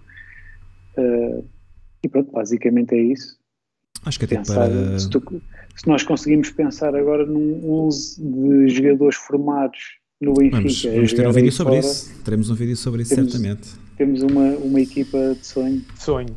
Mas só para acrescentar, acho, que- acho que. Ah, não, e outra coisa, quem, quem, deve estar, quem deve estar feliz com algum destes, deste, principalmente com o caso do, do Bernardo Silva, é Rafael Guerreiro, que agora tem o seu lugar de defesa esquerda na seleção e que podia estar ameaçado se Bernardo Silva tivesse ficado no Benfica. Exatamente.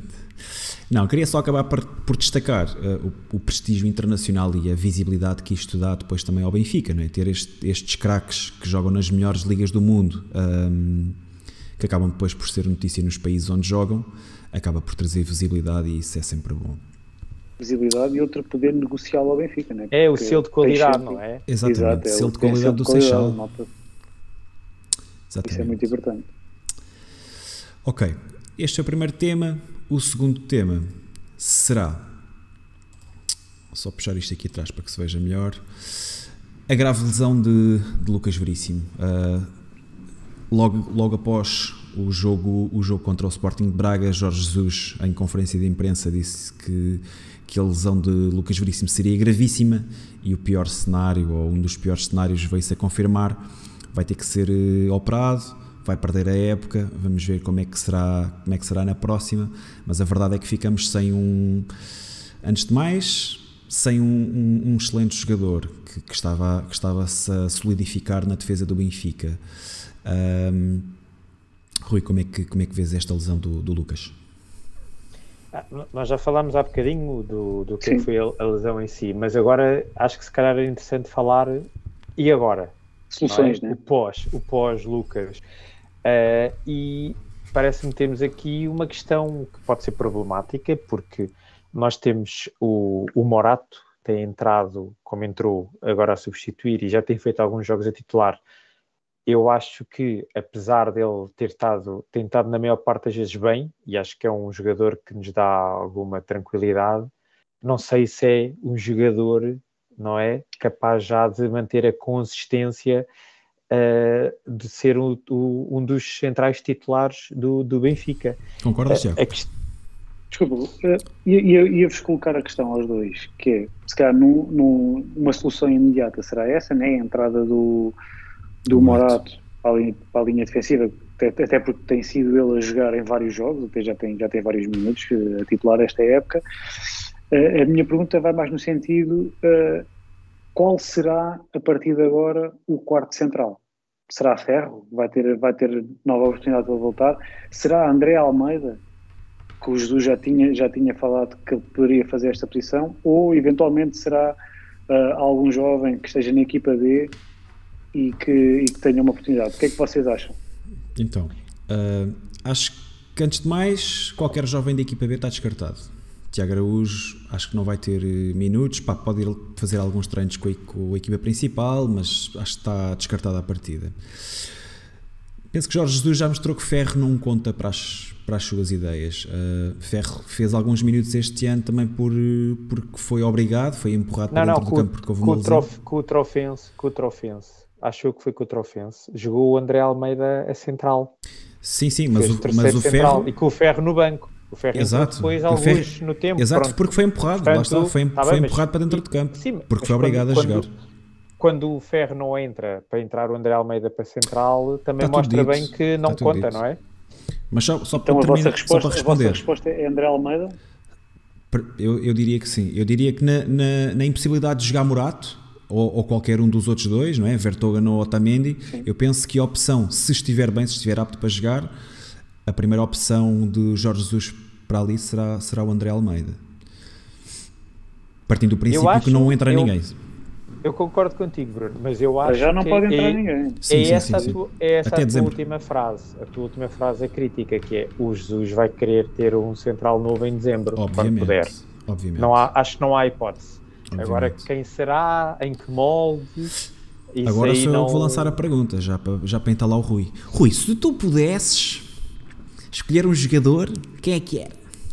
Não, agora, se tens, Olha, tens tem- algum tem- alvo em tem- ideia? Tem um, que, tem um que não quero, que, é, que se fala muito, que é o Ruben Ruben Semedo? Semedo. Também não quer. Ok? E o Metiti? Não quero. E o Metiti? Epá, é assim, se vier emprestado, ok? Se vier emprestado, pode-me parecer uma boa opção. Porque Sabes quanto é que ganha o e- Metiti, Rui? Sim, epá, mas esses- essas coisas de ganhar, quando vêm emprestados, Achas eu que o Barça, que... que a folha salarial que tem, achas que o Barça vai, vai pagar o, o Então, salário um completo do mas se Metiti? calhar- Então se calhar não dá para vir para o Benfica, ponto, não Mas é? a minha questão é há- exatamente Mas a essa. nível minha desportivo, é vês, vês um. Metiti no Benfica? Epá, eu acho que é um, é um bom central e se calhar a 3, Sem dúvida, a três, sem eu dúvida. diria que até é melhor do que eh, numa defesa a dois centrais. Sem dúvida. Mas a verdade é, Eh, que nas últimas duas épocas acho que o Metiti fez joga- para aí 30 jogos. Porquê não que ele não mais. joga no Barcelona? Não é? A minha questão é, porquê que ele não joga no Barcelona? O Barcelona tem, tem uma defesa. O, o Piqué, neste Tiago. momento, é um central banal. Pá, aquilo que se Aliás, diz por aí... a, a defesa do Barcelona neste momento é... Pá, há, banal. há há jogadores Não- que não não, é pegam. Tiago. Há jogadores que não pegam. E lá Não. está. E, e o, e o mais provável era vir para o Benfica e também não pegar. Mas Não é? porque há O Benfica jogadores já, que já, já levou acho- com, não com é? o Tolisso, também Sim, era, há- há- Sim, ah, mas essa é outra questão. Alguma qualidade nunca vão conseguir fazer uma carreira, pronto, falta-lhes profissionalismo, falta-lhes estrelinha, não, pá, não faço ideia. Eu só queria acrescentar que, que que a questão do, do Metiti e aquilo que se, que se diz muito no, no background é de que o Metiti está podre a nível de, de capacidade física. Ele teve muitas lesões e lá está.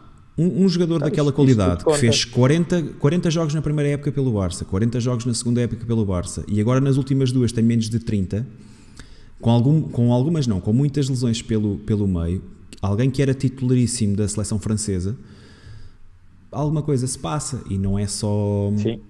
não é só não ter qualidade, porque qualidade ele tem, tipo, tem que haver ali Vocês lembram-se, lembram-se, por exemplo, do Feiza, não é? Sim. Num ano foi, foi, foi o melhor jogador do Benfica, foi um jogador super importante e de repente deixou de jogar. E nunca ninguém percebeu muito bem o que é que se passou. Teve, teve uma É- é- lesão e a partir daí. É assim, eu acho que para, para se, se eu tivesse que decidir e de uma forma racional, eu acho que era importante tentar arranjar um, um quarto central, um terceiro central, eh, mas que tinha que vir de empréstimo, porque o Lucas Veríssimo é uma situação que se vai resolver. Não faz sentido estar a investir muito dinheiro eh, quando depois vamos ter o Lucas Veríssimo de volta e bem, esperemos, e ficar ali depois ali com, a- a- a- com mais um quarto central no banco né? e, e a tapar também o crescimento de um Morato, de um Tiago Araújo, não é? Que, ganchas. Que, que é isso que a gente também estávamos a falar há bocado. E tem que haver espaço para estes miúdos também irem entrando, quando faz sentido, não é? Pronto, portanto, mas é, ma- mas é- eu acho que é, é uma pena porque eh, acho que a nível de soluções fazia-nos se calhar mais, mais falta ter eh, mais um médio. Acho que temos ali um, principalmente o suplente do Weigl, estavas há bocadinho a, a brincar, Bruno, do Maite. Acho que o Maite já mostrou que não tem capacidade Não tem para, pedalada. não tem qualidade para jogar no Benfica. Acho que mais do que E- e- qualidade, e acho que não ficamos- tem vontade de jogar. ficamos sem, ficamos sem alternativa ao Weigl, não é? E vamos ter que se calhar gastar o que tínhamos, a cartada, nesta solução de agora de um central. Eu acho que também vai depender do que- da do situação do o meio Benfica.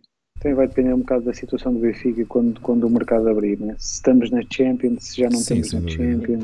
Certo, Mas, certo, mas certo. mesmo, é que mesmo que sim, Tiago, vamos, vamos imaginar que o Benfica se apura para os oitavos de final, não é? E que, e que com isso há um encaixe financeiro considerável. Eu acho que não, não faz grande sentido nós irmos buscar um central ah, a título definitivo nesta fase. Ah, até porque não vais encontrar ninguém ah, que seja que venha pegar destaca, não vais encontrar ninguém, certo? Ahm, e lá está, acho que concordo mais ali com a situação em que o Rui propõe de, de vir um central por empréstimo até final da época, possivelmente com, com Eu a vou-te opção dar, eu compra, vou não? dar a minha opinião. Vou-te dar a minha opinião. Acho que se for para ir ao mercado comprar, é para ir comprar um central para os próximos anos. Comprar um central de qualidade. Porque se tu reparares, o Otamendi também tem 34 anos, não é? E não é, e não é só isso, Eh, o contrato do apesar Otamendi termina, apesar- o contrato do Otamendi termina no final deste ano. E apesar de No final deste ano, não, no final desta- estar desta muito bem, apesar de ele estar muito bem, pá, E o Vertonghen, Tiago, o 34 Vertonghen também tem, tem Vertonghen é a 33 ou mesma coisa. 34. Sim, sim, eu concordo Vamos ver, não, totalmente. não é uma, não é uma situação fácil, até porque eh, o mercado percebe que o Benfica está necessitado, ou seja, o poder negocial baixa, não é? E, e- e- e normalmente nestas alturas do mercado de, de janeiro, para vir um jogador com essas características que tu estás a dizer, Tiago, há de ser um jogador que é titular de caras onde está e Claro, para e é sair caro, vai tem que sair caro. por muito dinheiro, é? É, tinha que ser, já Porque- sabe, tinha que ser do mercado da América do Tem-se Sul. falado, tem -se falado do Tiago Couser da Chapecoense, mas é um miúdo de 17 anos, Sim, claramente mas viria é para o Benfica Morato, B. Isso é outro Sim, Morato, sim, não é um é? jogador para ser para trabalhado, crescer, é para crescer. Portanto, não, não será por aí. Mas sim, mas Olha, concordo então com o e, e Tiago. aqui uma coisa rápida para mudarmos de Mercado sul-americano, diz, Depois podemos. Quer, e, se, e, e passar para 4-4-2? Disse, tens, que- tens que mandar o bitite ao JJ. O que é que vocês acham? Pá, é, é assim, o Benfica, quando jogou melhor, foi sempre em 4-4-2. não é? O melhor Benfica que a gente viu nos últimos anos foi em 4-4-2. Eh, agora, não sei se o Jesus vê nestes jogadores a capacidade para jogar dessa forma.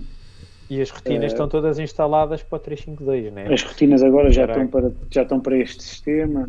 Era uma mudança. Eh, Então, e deixa-me fazer outra, outra eu, eu, pergunta. acho, eu, acho, eu acho que era, era muito arriscado. Eu estava a Mas lançar eu, no eu quatro, neste momento, eu mas eu neste acho que estava momento muito tenho- arriscado. Sim.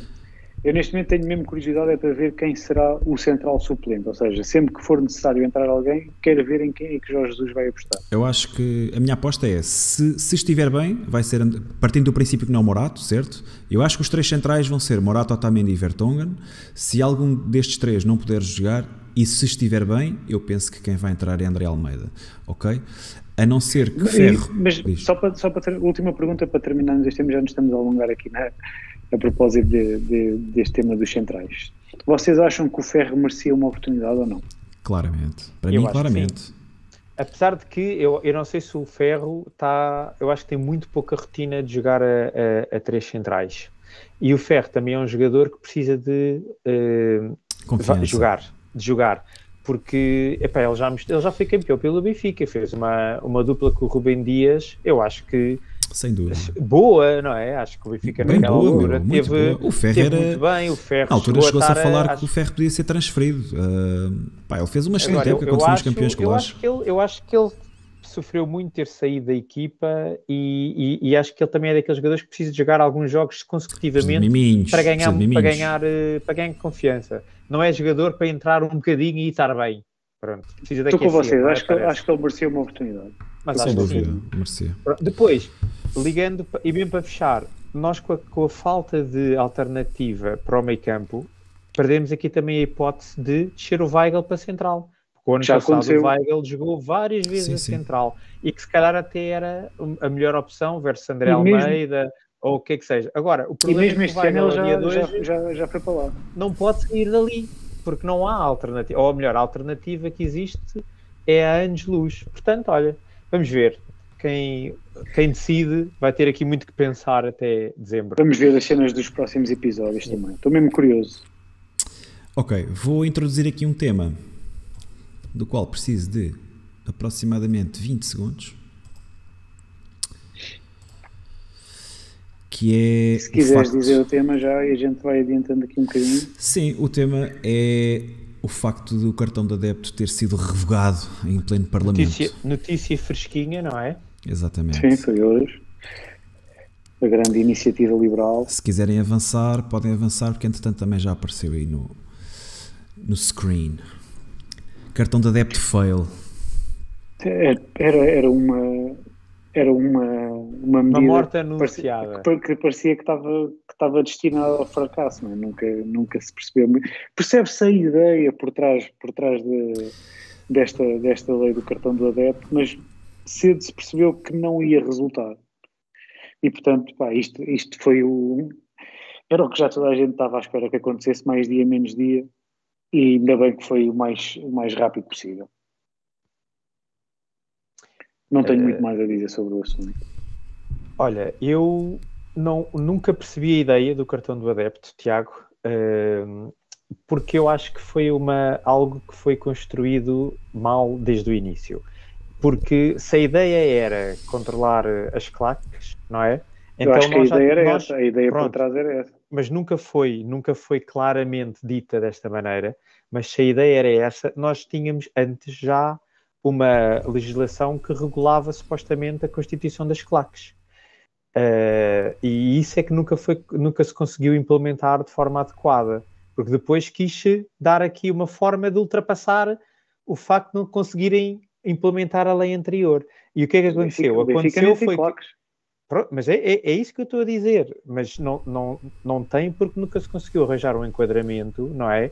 Que se encaixasse dentro do que é que era a expectativa dos diversos grupos de apoio de vários clubes, porque não é só o Benfica que tem essa situação. Ah, agora, a partir do momento em que quiseram construir este cartão de adepto, basicamente criaram ah, bunkers, não é? Em que havia bocadinhos em que parecia que quem ia para lá era discriminado versus outras pessoas, não é? E aquilo não era só para claques. Eu, eu vou várias vezes ver o Benfica fora e estou junto da, da- na mesma bancada onde estão as claques do Benfica. E, e porquê é que eu sou diferente de ti, Tiago, que vais para um setor ao meu lado e que Sim, já não tens de ter cartão do adepto? E mais Mas- do que isso, mais do que isso, é que é é assim, eu acho que as pessoas, a maior parte, não, não, não se chegou a perceber bem o que é que era isto do cartão do adepto, que é, eu não podia levar o meu filho à bola, porque só a partir dos 16 anos é que se podia ir para a zona do cartão do adepto. Ou seja, eu se quisesse ir para aquela bancada, ele já não podia ir comigo. E depois, para o creme de la creme, é que o, para o cartão do adepto ou para a bancada, que normalmente era destinado ao cartão do adepto, os bilhetes custam, deixem ver, 10 euros, 15 euros, e se eu depois quisesse ir com o meu filho para a bancada central, são 35 euros, 40 euros. Estão a ver? Isto epá, era, era uma estupidez pegada. E, e para fechar, Tiago, um grande orgulho nos adeptos portugueses que de uma forma eh, À exceção do Futebol concertada, concertada, sim, mas de uma forma concertada e na maioria das ocasiões fez um boicote total, não é? À exceção do Eh, Futebol ao- Clube do Porto. Ao cartão do adepto. Eu, eu acho, eu acho que nem foi, nem foi de forma concertada, foi mesmo porque não concordavam com esta medida. Zero, foi uma zero. coisa orgânica, foi quase Deixa-me só- orgânico, não deixa-me é? só isso acrescentar mesmo, uma foi- coisa. Foi, mesmo orgânico. E, e, portanto, acho que a certo ponto nem os próprios legisladores defendiam isto. Os- Estavam os ali numa situação Oh, Rui. complicada. Qual é o legislador que vai à bola? Certo, sim, mas, mas isso é sempre esses problemas. Mas são mas pouco podiam, ter feito, podiam ter feito fim a pé e eu acho é que à primeira oportunidade que tiveram, e aqui a iniciativa liberal levantou este tópico, podia ter sido outro qualquer, acho que isto aí é irrelevante, mas eu acho, eu que caiu, é caiu, não é? Porque podiam ter feito fim a pé e tentar criar aqui um, um, um orgulho de querer manter isto, mas perceberam que isto não tinha pernas para andar e deixaram cair e bem, felizmente, para o futebol português. É relevante ter sido a iniciativa liberal porque é claramente um atentado à liberdade individual de cada um Yeah. eh, e à liberdade de escolha. Portanto, tinha, Para finalizar tinha este tema. que. Queria só dizer que, como o Rui estava a dizer, que foi um- houve um boicote total. Não foi, só não foi total, porque o Futebol Clube do Porto, ah, aliás, É neste verdade. caso, o Fernando Madureira estava, como está ligado à Federação Portuguesa de Futebol, a Federação Portuguesa de Futebol agora tem uma claque e ele é o líder da claque. E como também queria dar um ar da sua graça e fazer com que isto com que queria ficar bem na fotografia, digamos assim, também fez com que os adeptos do Porto estivessem representados na, na chama- no chamado espaço para o, o cartão de adepto. Porque lá está, acaba também por ficar bem na fotografia e acaba por dizer: nós aqui, nós no Futebol Porto, ah, respeitamos o cartão de adepto e vamos aderir, etc. e tal. E foi essa a única razão, porque havia interesses ah, secundários, foi essa a única razão pelo qual não houve um boicote de 100%. Sim. E é Mas isto. pronto. Não sei se Passou, vocês chegaram a ver aquela imagem do, do único adepto na zona do cartão de adepto num jogo qualquer, já não Yeah. não, foi de Tondela, uma coisa assim, Vi. que era E um acho que foi para lá meio adepto. enganado. Isso, yeah. Foi para lá meio enganado. Maltinha, estamos despachados por hoje. Não sei se querem acrescentar alguma coisa, se têm alguma questão. Não, olha, se calhar eh, desejar boa sorte a Portugal, que se apure, já que Sim. vamos parar agora por causa da seleção, Esta Portugal seja jornada. capaz de, de se apurar para o, para o Mundial. Ahm, e, e Referência ao voleibol, que entrou aí na, na fase de grupos da Champions. Sim, Grande destaque para o, para o voleibol benfiquista. equipa, a senhor. Benfica, equipa a Benfica. E, e pronto. Obrigada, Foi pessoal. Foi e ótimo. vemos agora daqui a Daqui uns dias. uns dias. Cá estamos outra vez. Tá, pessoal? Peace! Então vá, grande abraço. Saudações Tchau, pessoal. benfiquistas. Viva o Benfica!